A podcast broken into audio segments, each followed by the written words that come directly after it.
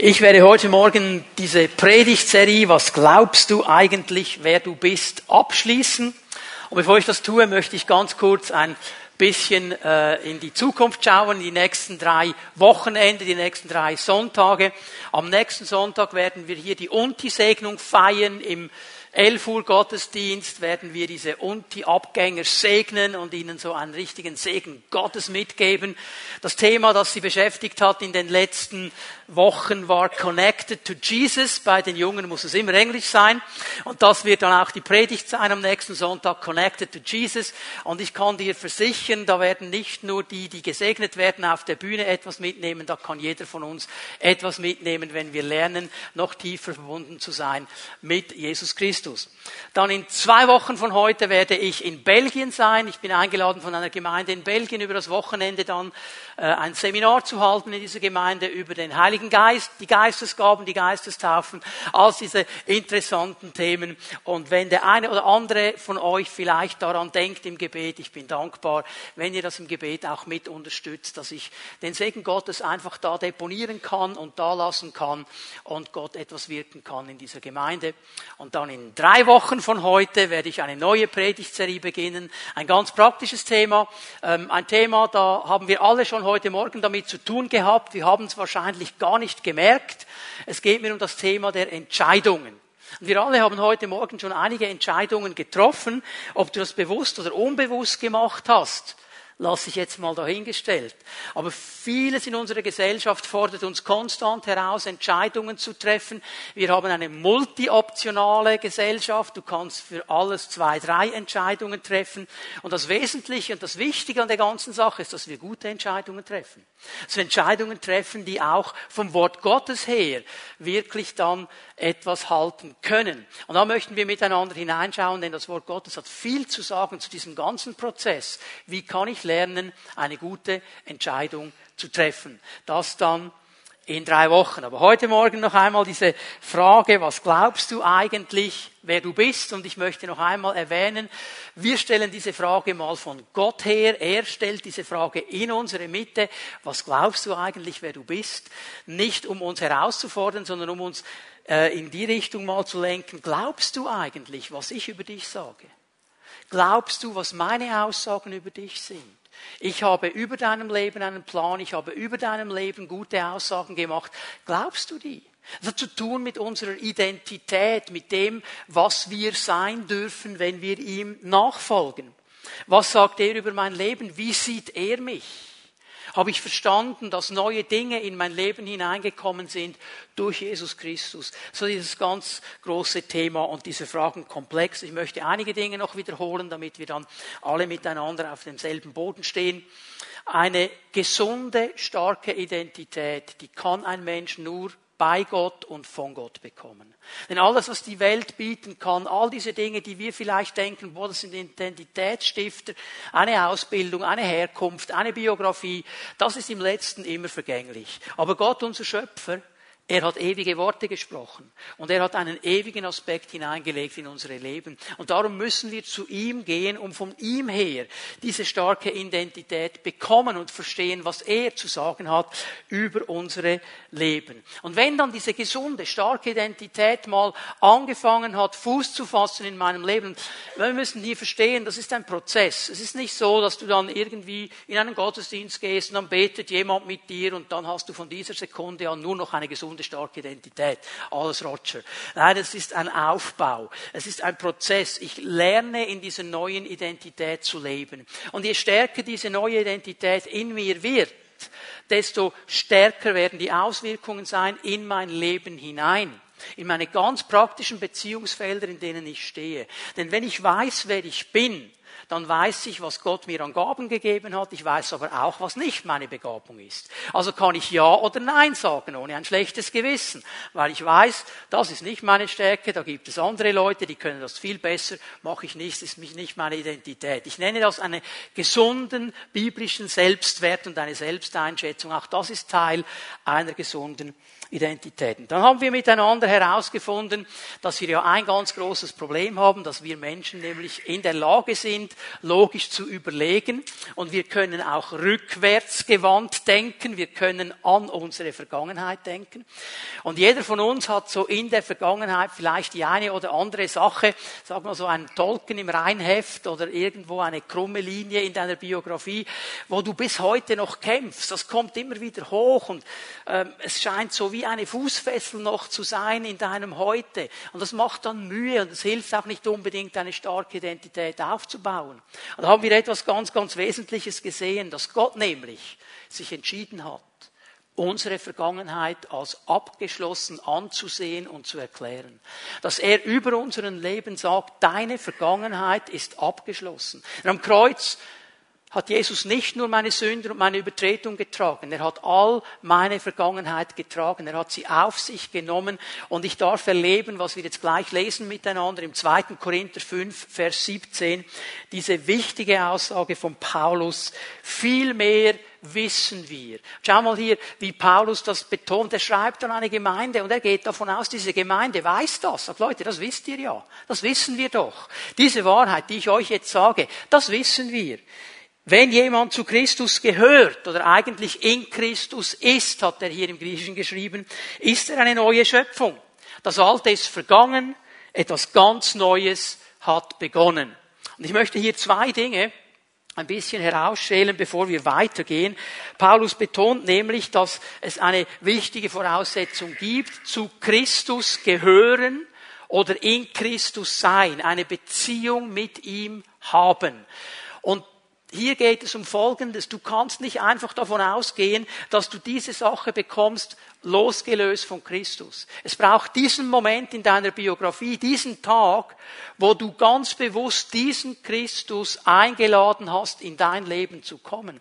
Wo du diesen Schritt gemacht hast, nicht einfach zu sagen, Jesus ist ein Herr, sondern er ist mein Herr, wo das Ganze persönlich geworden ist in diesem Leben, in deinem Leben, wo du diese Beziehung aufgenommen hast. Ich musste immer wieder in der Vorbereitung an dieses Bild denken, in Offenbarung 3 im Sendschreiben an die Gemeinde von Laodicea, braucht Jesus ein ganz interessantes Bild. Er sagt zu dieser Gemeinde, ich stehe vor der Tür und ich klopfe an.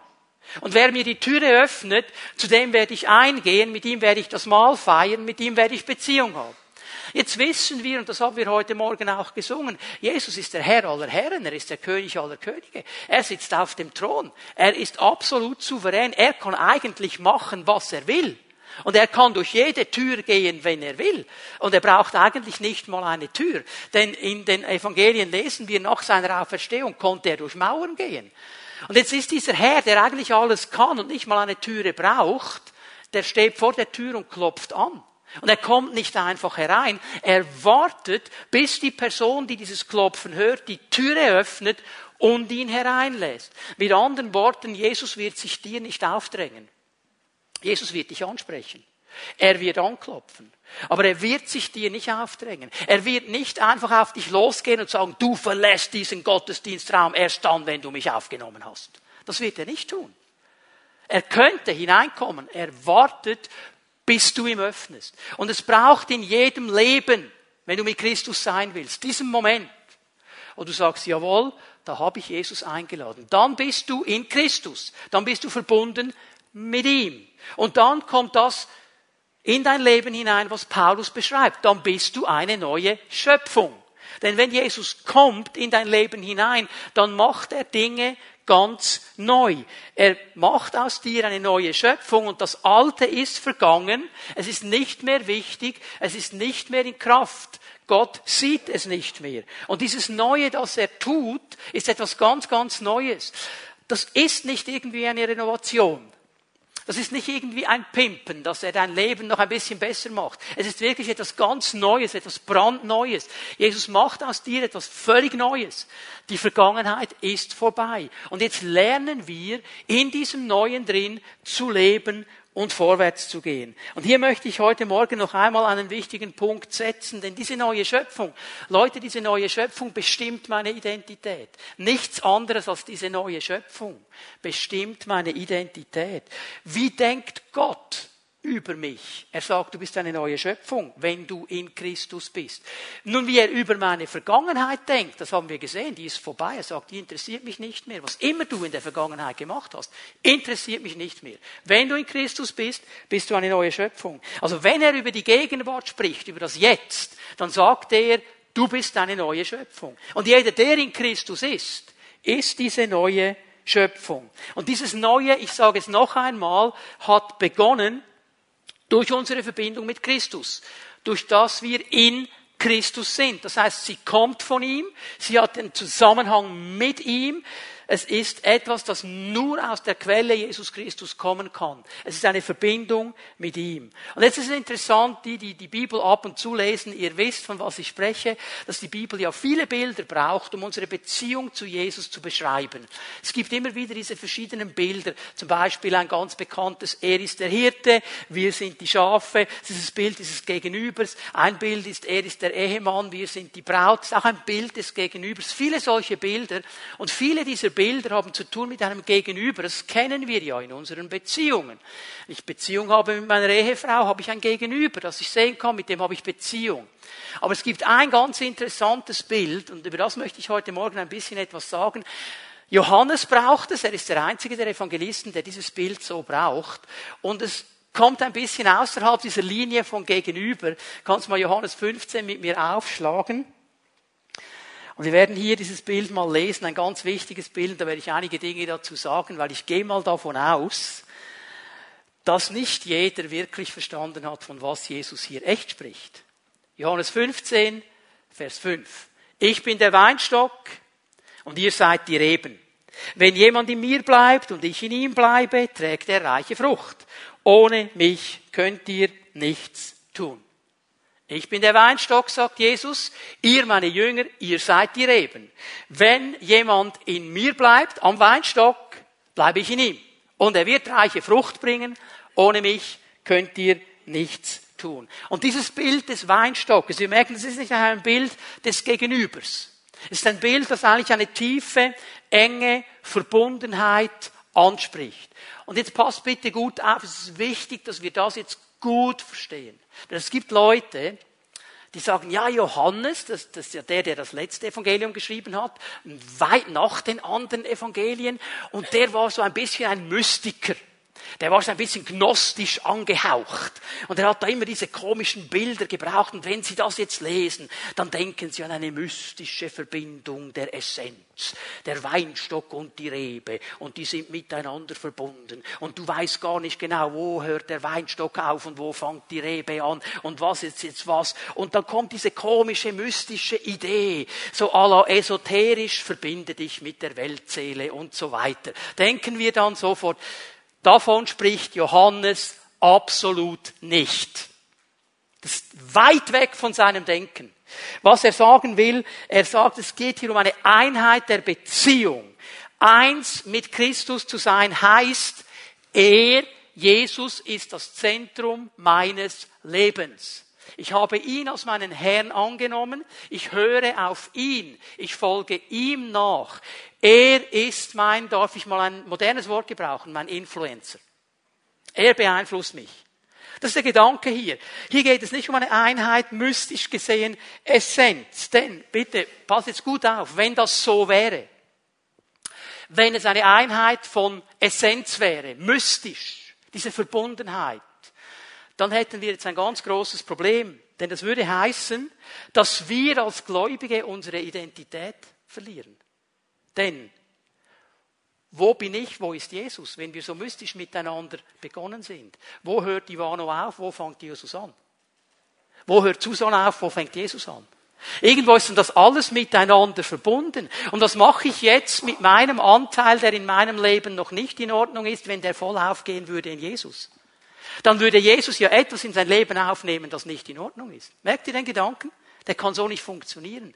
Vielmehr sprechen wir hier von zwei ganz klar getrennten Identitäten. Der Weinstock und die Rebe. Jesus ist der Weinstock, die Jünger sind die Reben. Die sind miteinander verwachsen, aber es sind zwei verschiedene Identitäten. Es ist wichtig, dass wir das verstehen. Es ist eine tiefe Verbindung. Die Rebe ist wohl am Weinstock angeschlossen. Sie lebt vom Weinstock, die Kraft des Weinstockes kommt in die Rebe hinein, aber sie ist nicht der Weinstock. Sie ist die Rebe. Zwei verschiedene Identitäten. Und jetzt sagt Jesus zwei Dinge in diesem Vers 5. Hast du die gesehen? Wer in mir bleibt und ich in ihm, der wird reiche Frucht bringen. Und ich weiß, dieser Vers, der löst ja Druck aus bei uns, oder? Der löst ja Druck aus. Weil er sagt, wenn du mit mir verbunden bist, dann wirst du reiche Frucht bringen. Und wir haben sofort unsere Idee, was reiche Frucht bedeutet. Mehr Bibel lesen, mehr beten, mehr fasten, mehr in die Kollekte geben, mehr evangelisieren, mehr Zeugnis geben, mehr, mehr, mehr, mehr, mehr. Völlig falsch.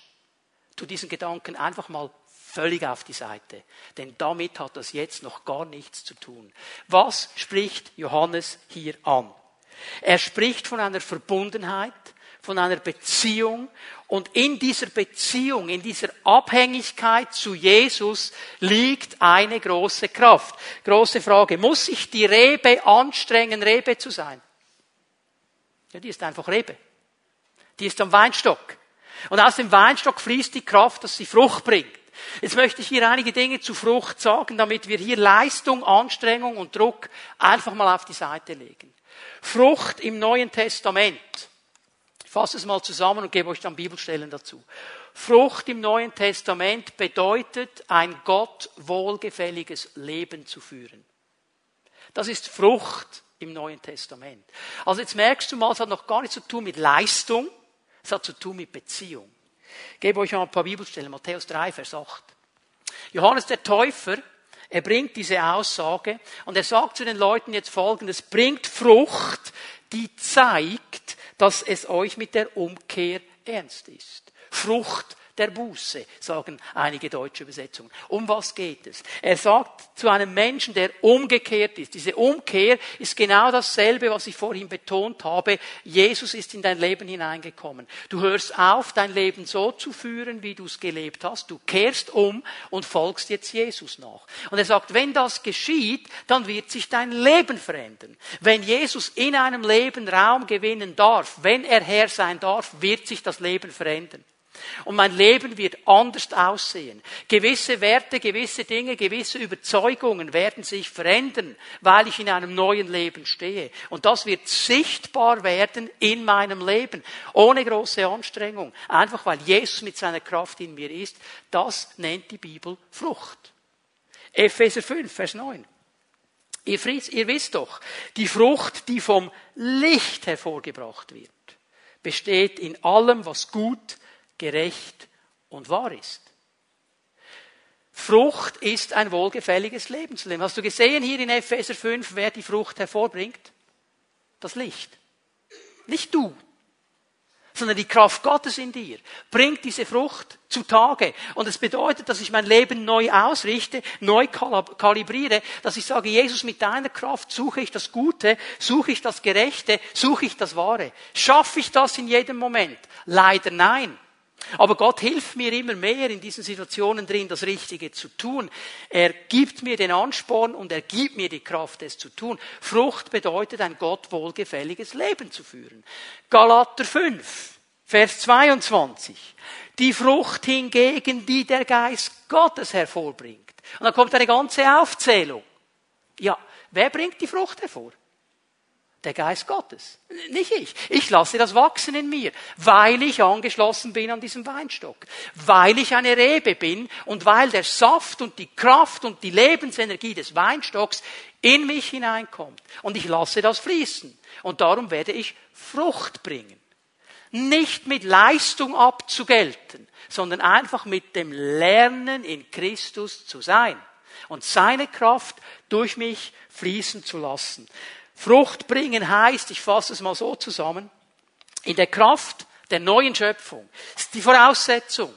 Du musst neue Schöpfung sein. Du musst Rebe sein an diesem Weinstock, sonst geht das nicht. Sonst kannst du versuchen, fromm zu leben und da wirst du nur Stress haben. Aber wenn du angeschlossen bist, weißt du, wirst du die Kraft des Heiligen Geistes in Christus so leben, dass Gott verherrlicht wird. Und das ist in seinen Augen Frucht. Und jetzt denken alle, ja, aber das habe ich gemeint, Frucht ist, wenn Leute sich bekehren. Warum bekehren sich Leute? Warum entscheiden sich Leute für Jesus Christus? Weil sie dein Leben sehen und denken, was der hat, was die hat, das möchte ich auch. Wie machst du das? Hat gar nicht so viel zu tun mit dem, was wir reden. Es hat sehr viel zu tun mit dem, was wir leben.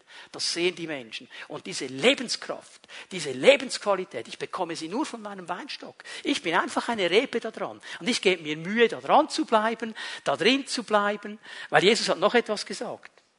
Ohne mich könnt ihr einiges tun. Nicht? Ohne mich könnt ihr wenig tun. Auch nicht. Was hat er gesagt? Nichts. Niet. Nada. Niente. Rien. Nothing. Okay, jetzt ist dann fertig. nichts. Nichts heißt nichts. Das heißt, ich kann aus mir selber nichts bringen, das Bestand hat, das vor seinen Augen bestehen kann. Ich kann nur Frucht bringen, wenn ich an ihm angeschlossen bin. Siehst du jetzt, wie viel Druck da wegkommt? Hör auf, selber zu drehen. Hör auf, selber zu rotieren. Hör auf, dir selber zu überlegen, was du noch mehr machen könntest. Und hör, fang einfach mal an, Rebe zu sein. Fang einfach mal an, in dieser neuen Schöpfungsidentität zu leben. Da drin zu stehen. Der Schlüssel, in Christus sein und bleiben. Diese Verbundenheit diese Beziehung. Das bringt mich zu einem zweiten Punkt. Ich sage es noch einmal. Unsere Identität von Gott her, sie kommt immer nur von Gott. Und sie kann nur von Gott kommen. Und daran müssen wir ein bisschen jetzt daran arbeiten, ja, was bedeutet das? Wenn das Neue Testament sagt, ihr seid in Christus. Und es gibt noch viele andere Formulierungen. Ihr seid in ihm. Ihr seid im Geliebten. Das ist alles eine selbe Formulierung, das den Gedanken hat, Verbundenheit, tiefe Beziehung. Was bedeutet das? Es zeigt mir mal, meine Identität kommt nicht aus mir, sie kommt nicht aus meiner Biografie, sie kommt nicht aus meiner Herkunft, sie kommt nicht aus meiner Ausbildung, sie kommt aus dieser neuen Schöpfung, die Christus aus mir gemacht hat, als ich ihn angenommen habe als meinen Herrn. Das ist die Quelle. Und als neue Schöpfung bin ich eben in Christus. Das heißt, diese neue Schöpfung ist von ihm bestimmt.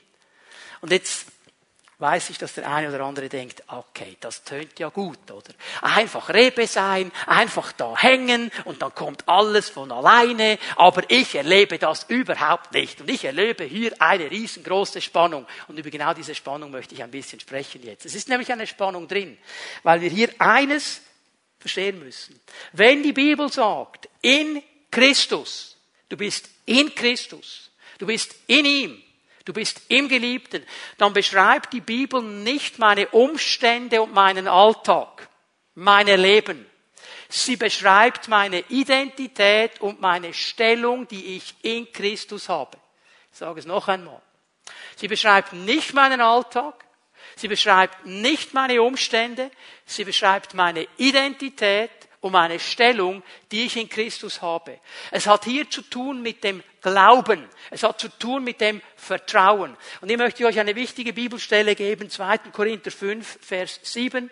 Hast du gemerkt, ist dasselbe Kapitel, in dem Paulus von dieser neuen Schöpfung spricht. Und er legt hier in Vers 7 schon mal ein wichtiges Fundament.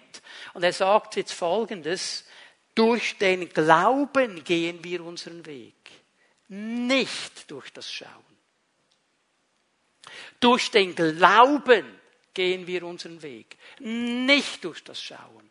Paulus ruft uns hier dazu auf, uns nicht beeinflussen zu lassen, primär von den Umständen, von meinem Alltag, von dem, was ich sehen kann, sondern von meinem Vertrauen, von meiner Beziehung, die ich im Vertrauen zu Jesus aufgebaut habe, von meiner neuen Identität, dass ich in Christus sein darf und in ihm Zugang habe zu seiner Kraft. Und das ist eine Spannung, weil wir zwar auf der einen Seite in dieser geistlichen Dimension leben, auf der anderen Seite aber in unserem Alltag stehen. Und wisst ihr was? Da sind wir nicht die Ersten. Mal ein Streiflichter durch die Bibel. Ich gebe euch mal ein paar Beispiele. Da gibt es einen Mann im Alten Testament, der heißt Abraham. Abraham, habt ihr von dem schon gehört? Abraham, hoher Vater heißt er. Und jetzt begegnet ihm Gott. Und er sagt, Abraham, ähm, ich habe einen Plan mit dir. Ich habe einen wunderbaren Plan, eine wunderbare Verheißung. Du wirst so viele Nachkommen bekommen wie Sand am Meer. Jetzt, das Problem war folgendes, der konnte keine Kinder zeugen mehr und seine Frau war unfruchtbar. Und jetzt kommt Gott und es scheint, dass er alle natürlichen Umstände, das ist das Trickige an der Sache, Gott ist allwissend. Der wusste das ja. Und er sagt ihm, aber du wirst trotzdem viele Nachkommen haben. Für Abraham hat das bedeutet, ich muss diesem Gott jetzt glauben.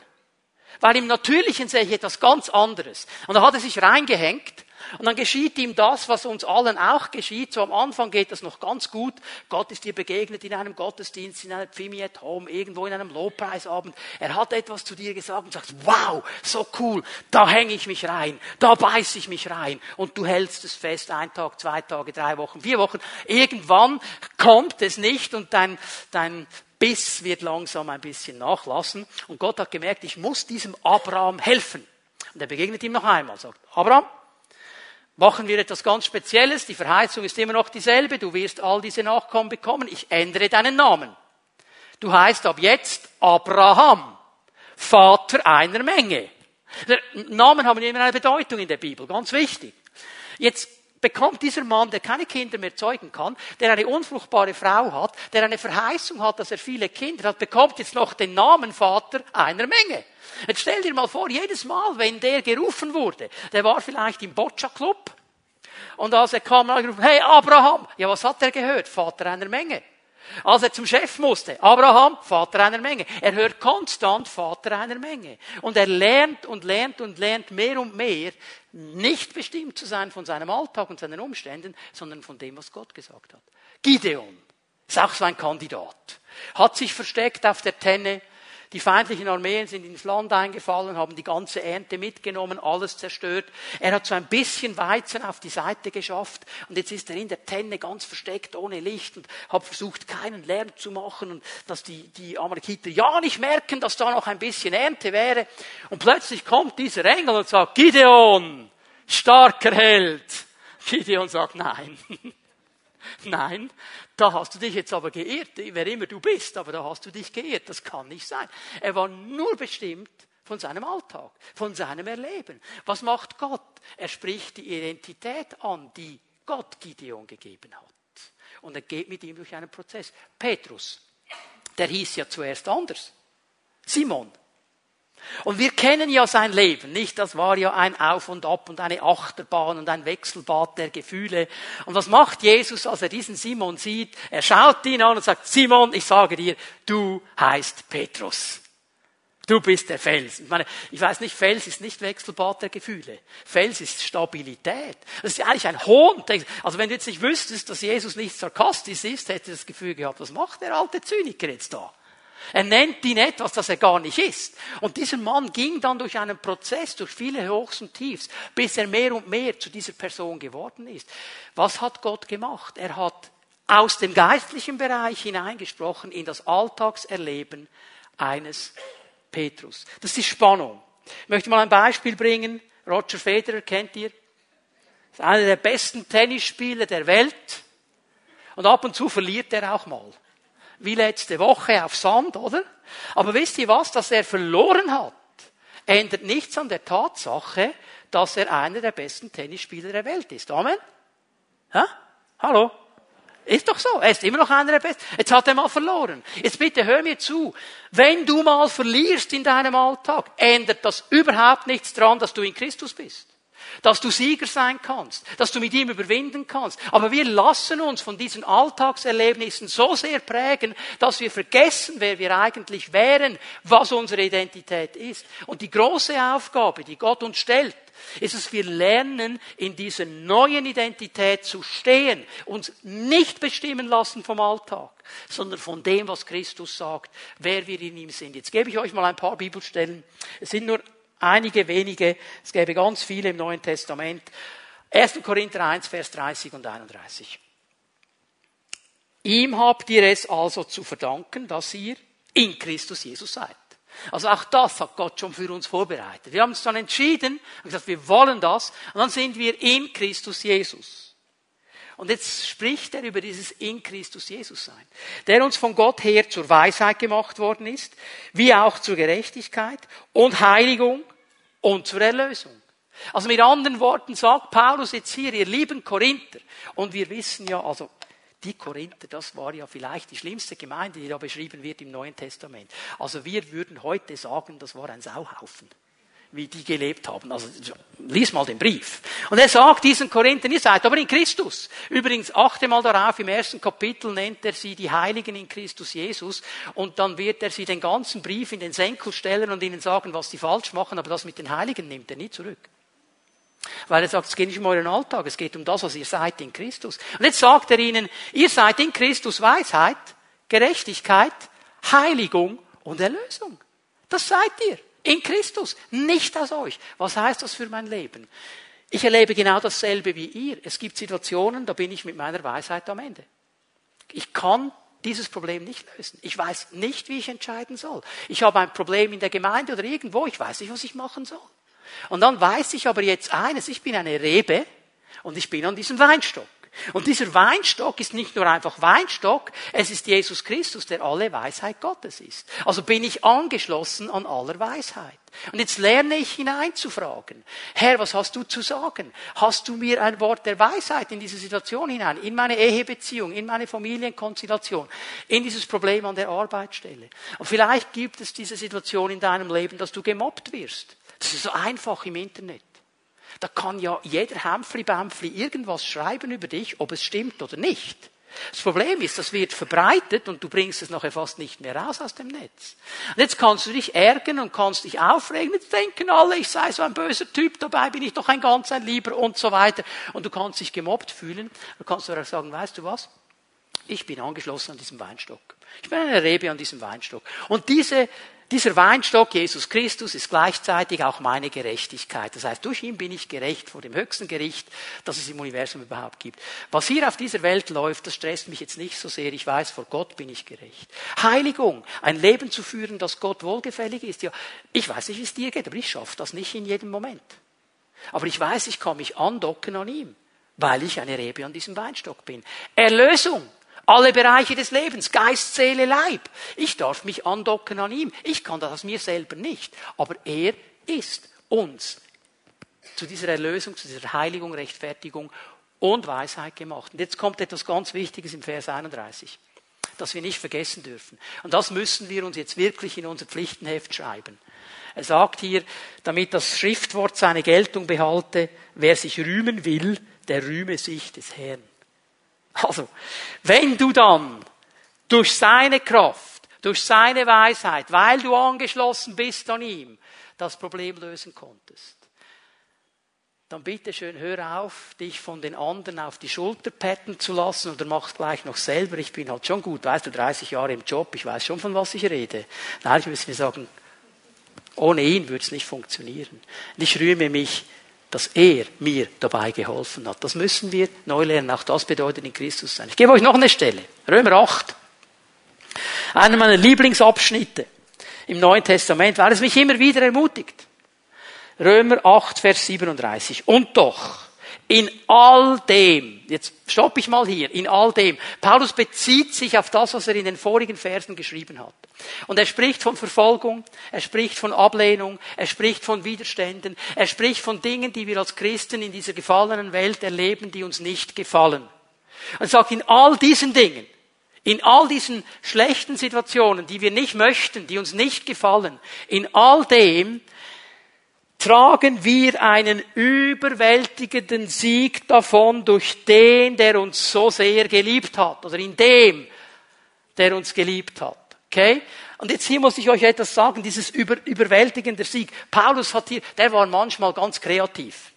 Er hat hier ein Wort kreiert, das kommt nur an dieser Stelle im Neuen Testament vor. Das gab es im Griechischen so gar nicht. Er hat einfach zwei Wörter zusammen gemacht, weil er sagt, nur Sieg wäre zu wenig.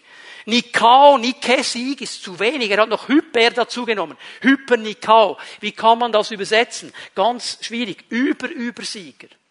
Weit über den Sieg hinaus. Phänomenal. Weiter Abstand. Überragend. Stell dir mal folgende Situation vor. Fußball-WM. Endspiel. Final. Schweiz, Brasilien. Die Schweiz gewinnt 11 zu 0.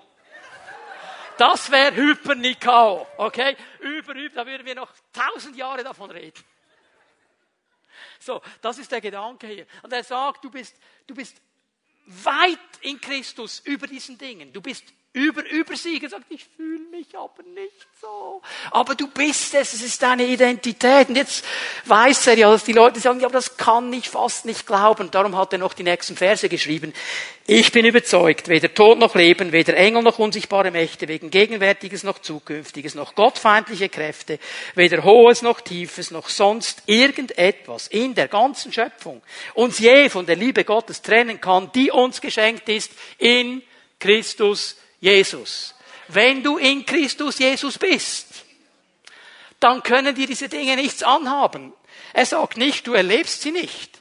er sagt einfach, sie trennen dich nicht von Christus und von seiner Liebe. Du bist aufgehoben in ihm. Du kannst in ihm Sieger sein. Und die Frage ist, wie gehe ich damit um? Lass ich mich überrollen? Fragst du jemanden, wie geht es dir? Ja, unter den Umständen nicht schlecht. Was machst du unter den Umständen?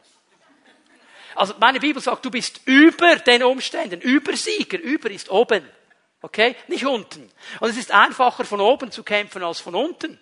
Das müssen wir neu lernen. Das sind diese Bilder, die wir dann in uns drin haben. Ja, das ist halt normal. Es ist normal, dass wir Sieger sind. Und Gott führt uns in diesen Prozess hinein. Und er hilft uns, das tiefer und tiefer zu verstehen. Johannes 16, Vers 33.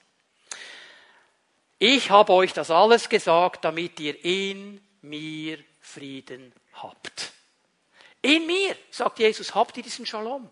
Wenn ihr angeschlossen seid an mir, in mir, dann habt ihr diesen Frieden. In der Welt werdet ihr hart bedrängt, ja. Aber es ändert nichts an der Tatsache, dass ihr Frieden haben könnt in dieser Bedrängung. Ihr braucht euch nicht zu fürchten. Ich habe die Welt besiegt. Ich habe sie besiegt. Und jetzt bitte hör doch auf, dich zu fürchten, wenn das Zeug dich bedrängt, sondern sag einfach, hey, ich bin angeschlossen an diesem Weinstock. Und dieser Weinstock ist stark und dieser Weinstock ist Jesus und er hat Frieden für mich und egal wie es jetzt bläst, ich bleibe einfach dran. Ich bleibe einfach dran. Sei einfach diese Rebe. Ich gebe euch noch eine Stelle.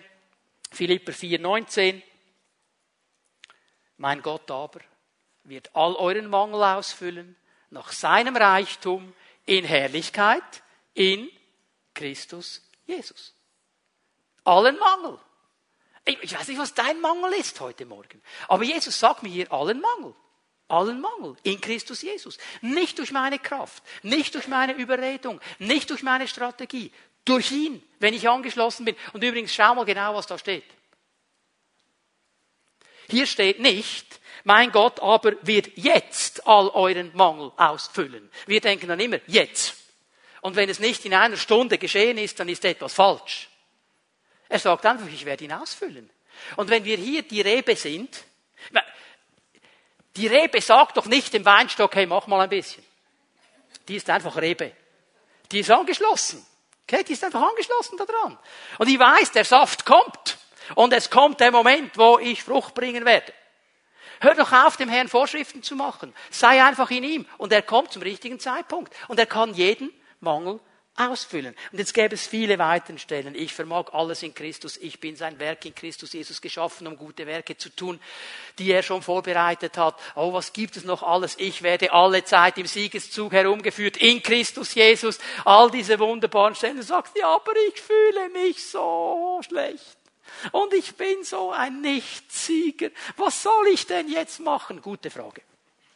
Ich möchte dir versuchen, ein paar Tipps zu geben, wie kann ich lernen, in dieser neuen Identität zu leben. Wenn noch einmal diese Spannung, die erleben wir ja nicht heute, nur wir. Das war schon immer so, weil der Mensch lebt in dieser natürlichen Welt und er hat Verbindung mit einem übernatürlichen Gott und er muss lernen, im Glauben gewisse Dinge zu sehen. Diese Spannung hatten sie alle.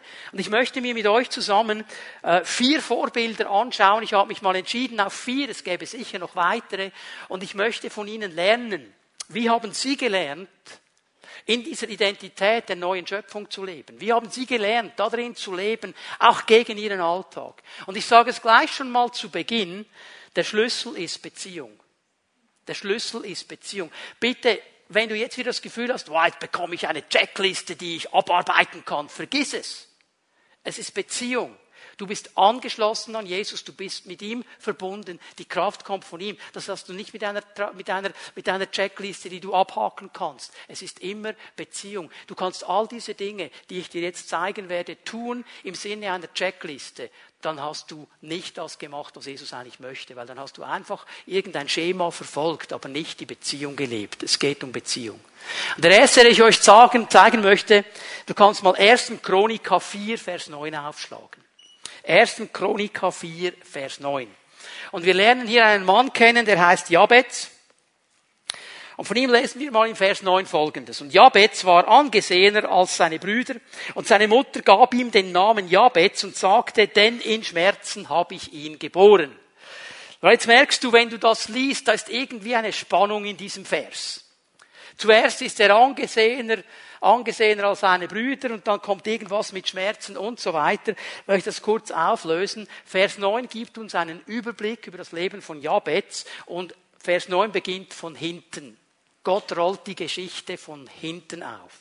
Über seinem ganzen Leben steht, er war angesehener als all seine Brüder. Nun war das aber in seinem Leben von Anfang an nicht so. Denn dieser Jabez hatte mehr Handicaps als alle seine Brüder. Dieser Name Jabez, wenn man das wörtlich übersetzt, heißt Verursacher von Schmerzen, Ärger, Sorgen, Durcheinander. Also ich weiß ja nicht, ob das jetzt ein Name ist, den du deinem Kind geben möchtest.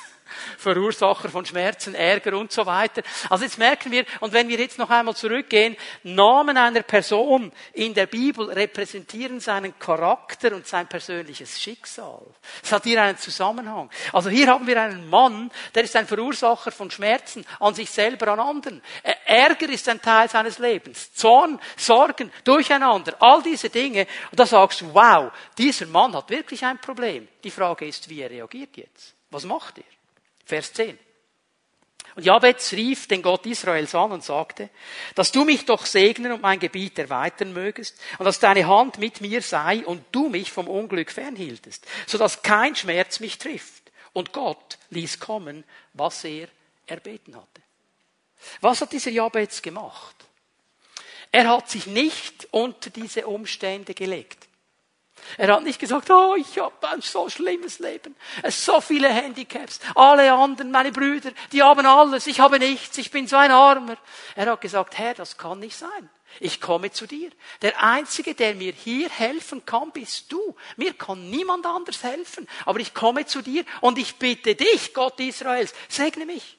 Erweitere mein Gebiet. Nimm Schmerzen von mir. Verändere mein Leben. Wir könnten es mal so sagen. Lass mich in das hineinkommen, was du geplant hast über mein Leben. Nicht über das, was meine Mutter gesagt hat, indem sie mir diesen Namen gibt. Nicht über das, was meine Familie gesagt hat. Was hast du gesagt über meinem Leben? Und Gott kommt und erweitert ihm sein Gebiet und nimmt die Schmerzen weg. Und dann können wir sagen, er war angesehener als all seine Brüder. Er hat es geschafft, aus diesem Handicap herauszukommen. Durch die Hilfe Gottes. Durch die Hilfe Gottes. Was machst du, was mache ich in so einer Situation? Wir sind dann manchmal so frustriert und so blockiert, dass wir nur noch unsere Umstände sehen und vergessen, da gibt es einen Gott. Da gibt es einen Weinstock, an den ich angeschlossen bin, der alle Kraft und alle Möglichkeiten hat, der gesagt hat, ich habe einen Plan, alle Tage deines Lebens sind aufgeschrieben in meinem Buch. Und dann kann ich mich ausstrecken und ich kann zu ihm kommen und sagen, Herr, hilf mir.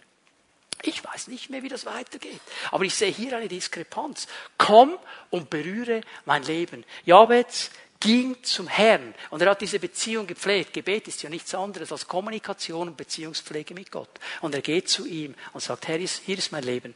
So geht's nicht weiter. Komm und erfülle deine Kraft in meinem Leben. Und Gott tut es. Weil zeige euch noch einmal Abraham. Kommt zu ihm zurück. Er wie die Verlängerung jetzt von Jabez. Bei ihm sehe ich noch etwas ganz Interessantes dazu. Wir lesen mal Römer 4, Vers 20. Statt die Zusage Gottes in Frage zu stellen, wie es der Unglaube tun würde. Was, was passiert hier genau? Wir müssen verstehen, von was Paulus hier spricht. Abraham hat die Zusage Gottes nicht in Frage gestellt durch Unglaube. Okay? Er hat nicht seine Situation angeschaut. Er hat nicht seine Frau angeschaut, die keine Kinder bekommen kann. Er hat diese Situation nicht angeschaut. Er hat auf etwas anderes geschaut. Er hat sich entschieden, schau wie der Vers weitergeht, Gott zu ehren und Gott zu vertrauen.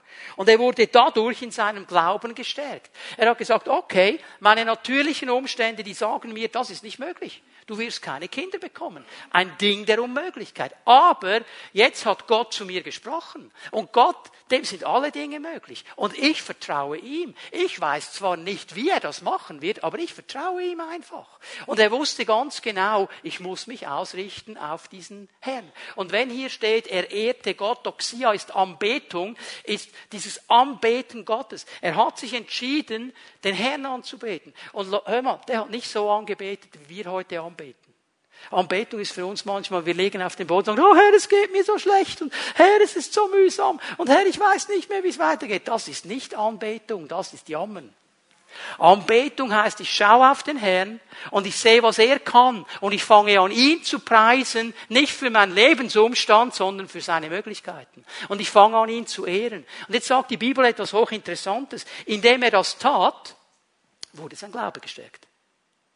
Indem er auf Gott geschaut hat, weggeschaut hat von den Umständen, auf Gott geschaut hat, verstanden hat, der Herr kann das, wurde sein Glaube gestärkt. Er war fest davon überzeugt, dass Gott die Macht hat, das, was er zugesagt hat, auch zu tun. Er hat gesagt, Herr, ich nehme dich beim Wort. Ich nehme dich beim Wort.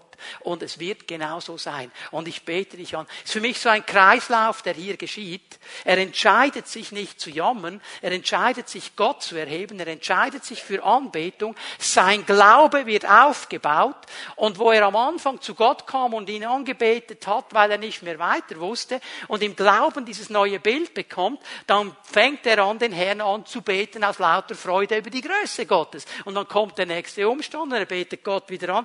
Es ist wie ein Kreislauf. Kreislauf. Und auch hier, es geht um Beziehung.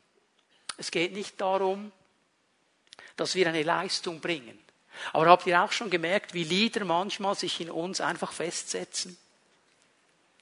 Ich hoffe auch ein oder anderes Lobpreislied, das sich einfach festsetzt in uns. Und wir können uns oft schneller an ein Lied erinnern, wenn wir es ein paar Mal gesungen haben, als an eine Bibelstelle. Und guter Lobpreis ist eigentlich immer Bibelwort.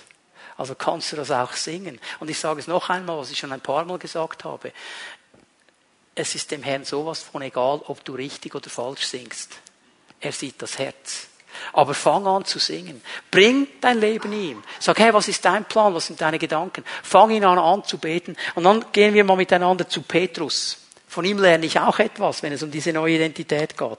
Ich habe es ja erwähnt, er war ein Mann mit einer bewegten Geschichte. Höhen und Tiefen, da war alles drin am Ende seines Lebens, im letzten Brief, den er geschrieben hat, und er weiß schon, während er diesen Brief schreibt, dass er nicht mehr lange leben wird, dass er dann bald sterben wird. Und er schreibt folgendes, ich lese mal diesen längeren Abschnitt, 2. Petrus 1, Vers 16 und die folgenden Verse.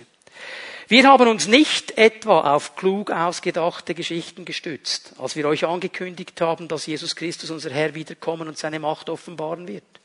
Nein, wir haben seine majestätische Größe mit eigenen Augen gesehen. Wir waren nämlich dabei, als er von Gott dem Vater geehrt wurde und im himmlischen Glanz erschien. Wir waren dabei, als die Stimme des, der höchsten Majestät zu ihm sprach und Folgendes verkündigte. Dies ist mein geliebter Sohn.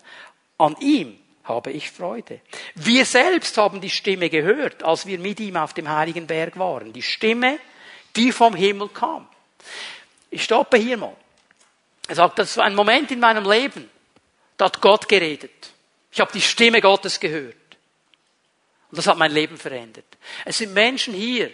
Gott hat zu dir geredet. Er hat in dein Leben hineingesprochen. Vielleicht durch ein prophetisches Wort, vielleicht durch eine Bibelstelle, die du gelesen hast, vielleicht als Antwort auf ein Gebet. Er hat zu dir gesprochen. Hältst du fest an diesem Wort? Egal ob es 20, 30 oder 40 Jahre her ist. Hältst du fest an dem, was Gott gesagt hat? Er sagt, ich halte daran fest, ich habe diese Stimme gehört. Das nimmt mir niemand weg. Und jetzt kommt der nächste Vers. Darüber hinaus. Zu dem, was Gott mir persönlich gesagt hat, habe ich noch etwas anderes. Die Botschaft der Propheten. Die habe ich auch noch. Ich habe das Wort. Jetzt müssen wir hier verstehen, Petrus hatte das Wort noch nicht so, wie wir es heute haben. Ganzes Altes, ganzes Neues Testament. Hatte er noch nicht. Wir sind noch in einer besseren Position. Aber er sagt, dieses Wort habe ich. Dieses Wort der Propheten, die durch, das durch und durch zuverlässig ist. Ihr tut gut daran, euch an sie zu halten, denn sie ist wie eine Lampe, die an einem dunklen Ort scheint. Dieses Wort kann Licht machen in deine Situation hinein. Da, wo du in der Dunkelheit bist. Es heißt ja im Psalm 119, der Eingang seines Wortes macht Licht. Das ist schon mal die halbe Miete. Wenn du irgendwo in der Dunkelheit bist, wenn du nur mal Licht hast und siehst, wo du bist, ist schon mal die halbe Miete. Und dann kannst du fort von da weitergehen. Er sagt, dieses Wort Gottes ist wie eine Lampe, die an einem dunklen Ort scheint. Haltet euch an diese Botschaft, bis der Tag anbricht und das Licht des Morgensterns es in euren Herzen hell werden lässt. Bis die Erfüllung kommt. Ich möchte dich fragen, hältst du noch fest an diesem Wort? Was er dir gesagt hat. Und wenn du nicht festhältst, warum hast du es losgelassen? Warum hast du aufgegeben? Es ist ein Wort Gottes. Und es ist ein Wort, das er nicht zurücknimmt. Es ist ein Wort, zu dem er heute noch steht. Wieso hast du es losgelassen? Ich möchte dich heute Morgen ermutigen, greif wieder zu, halt es wieder fest. Und zwar so lange, bis es kommt. Bis es kommt. Das, was Petrus hier sagt. Und Petrus, er hat immer wieder von Gott prophetisch gehört. Da kamen einige Dinge in sein Leben hinein. Er hat gehört, wie sein neuer Name ist. Er hat gehört, er soll auf dem Wasser gehen. Weißt du, was er auch gehört hat? Und ich weiß, diese Prophetie möchten wir alle nicht. Er hat eine Prophetie bekommen, wie er sterben wird. Ich weiß nicht, ob du eine Prophetie haben möchtest, wie du stirbst. Er hat sie bekommen. Jesus hat ihm gesagt, Petrus, du wirst genauso sterben wie ich, das heißt, du wirst gekreuzigt werden. Ich weiß nicht, ob du mit dieser Prophetie gerne durchs Leben gehst. Was mich bewegt an diesem Mann? Mit all seinen Fehlern, mit all den Dingen, die nicht gut waren, er hält an diesem Wort fest bis ans Ende. Als denn nämlich, und das sagt uns die Kirchengeschichte, als der Moment kam und sie ihn wirklich kreuzigen wollten, hat er gesagt, ich bin nicht würdig, so zu sterben wie mein Herr. Schlag mich an dieses Kreuz, aber stellt mich auf den Kopf. Ich bin nicht würdig. Ich bin nicht würdig. Er hat nicht gehadert. Er hat nicht gemotzt. Warum? Weil er wusste, was sein Bruder Paulus geschrieben hat. Christus ist mein Leben, Sterben mein Gewinn. Alle haben das Gefühl, ich verliere, ich gewinne. Ich gewinne jetzt in diesem Moment. Verstehen wir?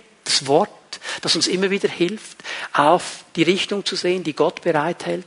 Haben wir das in unserem Leben? Rede ich mit dem Herrn? Bin ich ein Mann der Anbetung? Gehe ich in dieses Wort hinein? Und dann möchte ich euch noch einen vierten Punkt zeigen, der uns hilft, in diese Identität hineinzukommen. Das ist Proklamation.